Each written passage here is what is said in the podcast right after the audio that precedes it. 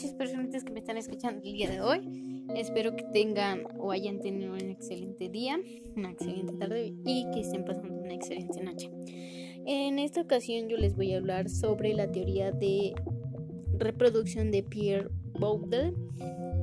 Y esta teoría nos dice lo siguiente. Se da principalmente por capital cultural heredado, en específico a la reproducción social y cultural, que son la base de esta teoría. O sea, nos están diciendo que lo principal que se va a hablar de esta teoría es sobre la cultura y lo, lo social que puede ser una persona, en este caso los alumnos. Continúo. Dice que se centra en los principios tradicionales que rigen el currículo educacional y de evaluación escolar se centra de esta manera a la evaluación escolar. En esta parte hago un, pequeño paréntesis porque nos dice que se centra principalmente en las tradicionales eh, o en las tradiciones.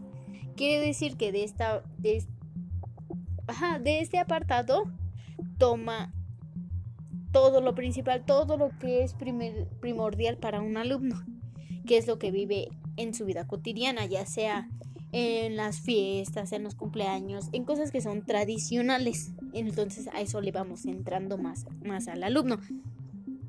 Ahora dice que se centra de esta manera la evaluación escolar. Los maestros em, toman en cuenta esta parte porque pues van a evaluar, al final van a tener una calificación de los alumnos, pero para eso tienen que enseñarles. Entonces, eh, voy a dar un pequeño ejemplo mío. Eh, realizo una planeación de tradiciones. Primordialmente tengo que identificar qué son, yo conocerlas bien y al conocerlas yo podré dar una buena explicación a ellos para que ellos mismos lo entiendan. Y también es válido que lo intenten o lo interpreten como ellos quieran. Ahora, continúo. Em, al hacer esta planeación yo enseño todo eso. Los alumnos lo marcan a su día a día, a su vida cotidiana. Y al final de, de eso, su generación, esa generación que ya lo entendió claramente, lo pasa a otra generación. Y esa generación a otra y a otra. Y se va haciendo una cadenita de generaciones. De generaciones tan bonitas, pero estamos hablando de tradiciones si fuera el caso de, de, este tema, ¿no? Y este, entonces con, con esa parte los alumnos este, estarían forjando una tradición muy bonita. No estarían dejando morir todo lo que ya tenemos, sino que lo estarían reforzando y llamando la atención a más niños para que ellos lo conozcan y le tomen ese aprecio, que es primordialmente lo que queremos, que le tomen aprecio a las cosas. Ahora nos dice que genera hábitos de la cultura propia, donde se enseña la cultura de un grupo o clase social determinado, lo cual el, alumno, perdón, acepta lo que le transmiten, lo legítimo son los saberes inmersos dentro del contexto de la educación. De este modo se ven reproducidos. Eh, en esta parte, eh, les diré muy, muy, muy sincera, me costó un poco entenderlo hasta que logré como separar esas, esas palabras clave y lo logré centrar en una sola. Entonces dice que genera hábitos de la cultura propia, donde enseña la cultura de un grupo o clase social y el alumno la acepta. Podemos decir que está la cultura en México, una cultura, cualquier cultura que ustedes este, se les venga a la mente, ¿no?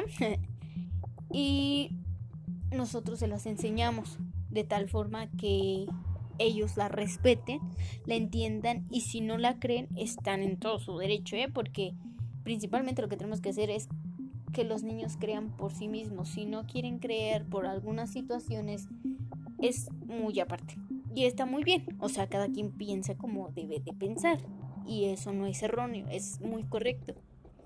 Em, de esta manera, también em, lo que se enseña se transmite y al transmitirlo estamos dando a conocer que para nosotros tal vez es importante o tal vez es importante para ellos conocerlos y conocer acerca de nuestro estado, de nuestro país, del lugar donde habitamos día con día. Y de la clase social. Esto si hablamos de una clase social en específico o de las clases sociales, hay que hacer énfasis en que no están mal, que no está mal que tengan esa clase social, que sí está mal dividirlo, tal vez a mi punto de vista, a mi punto de vista está mal dividirlos, porque al final somos personas. Al final la persona que eres jamás va a cambiar. Jamás. Siempre vas a ser la persona que eres y la forma de pensar nadie te la va a quitar. Entonces lo más fuerte que tú tienes es tu pensamiento. Eso es como un tip que les doy, no sé. Pero siento que el decirte las clases sociales es un tema muy pesado. Pero está bien demostrarlo y demostrar que puedes llegar a ser, o a tener más bien dicho, a tener mucho sí lo puedes lograr. Pero, pues, al final, cada quien está donde quiere estar.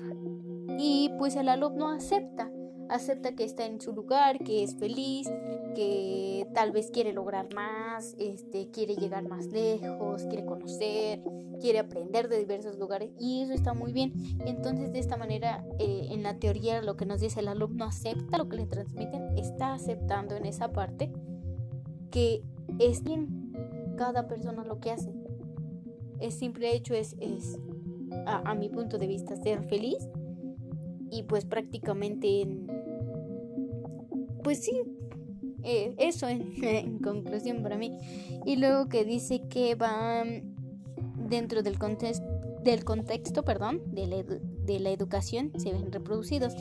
Y sí, como les digo, los maestros tenemos esa tarea, por así decirlo, de enseñarles, de transmitirles lo que nosotros ya sabemos. ¿Por qué? Porque son generaciones nuevas, son generaciones que van a aprender, son generaciones que van a progresar, que van a seguir creciendo y está bien enseñarles porque así ellos van a seguir el camino y el camino y si somos buenos maestros o si son los que me escuchan, este, yo creo que lo importante es, es, transmitir a los alumnos todo lo que ya sabemos y todo lo bonito de lo que es saber.